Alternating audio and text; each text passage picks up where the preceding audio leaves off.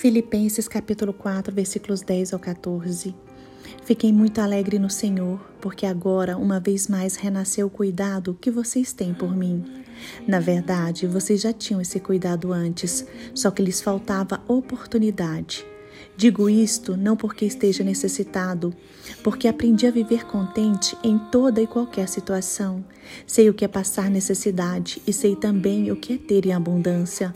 Aprendi o segredo de toda e qualquer circunstância, tanto de estar alimentado como de ter fome, tanto de ter em abundância como de passar necessidade. Tudo posso naquele que me fortalece. Irmãos, esses versículos não se referem somente a situações onde podemos conquistar algo, mas se referem também aos momentos de tribulações que passamos. Devemos agir como o apóstolo Paulo, devemos aprender a viver tanto na fartura como na escassez. Devemos glorificar a Deus tanto nos momentos de abundância quanto nos momentos de necessidade. O apóstolo Paulo passou por inúmeras dificuldades, passou por vários momentos difíceis, mas ele aprendeu a viver tanto na fartura como passando fome, porque no Senhor ele podia todas as coisas, pois Deus o fortalecia.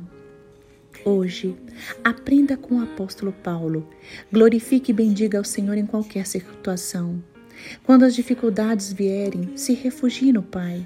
Confie na fidelidade do Pai, porque o Senhor não falha jamais. Aprenda a ser fortalecido no Senhor para enfrentar todas as circunstâncias. Tenha convicção de que toda situação que você vive, seja boa ou ruim, serve para lhe ensinar e para moldar o seu caráter. O que você vive lhe ajuda a amadurecer e a crescer na fé. Nestes momentos, o Senhor está preparando para você coisas maiores que Ele mesmo deseja lhe revelar.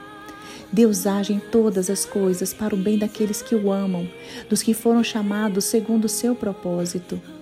Creia que você vai passar por todas as dificuldades por causa do seu amor e temor a Deus. O Deus e eterno Pai de amor lhe fortalece, seja nos momentos de paz, seja nos momentos de lutas.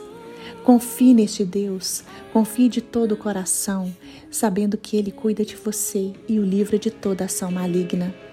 Termino com o versículo que se encontra em João capítulo 16, versículo 33. Tenho-vos dito isto para que em mim tenhais paz. No mundo tereis aflições, mas tende bom ânimo.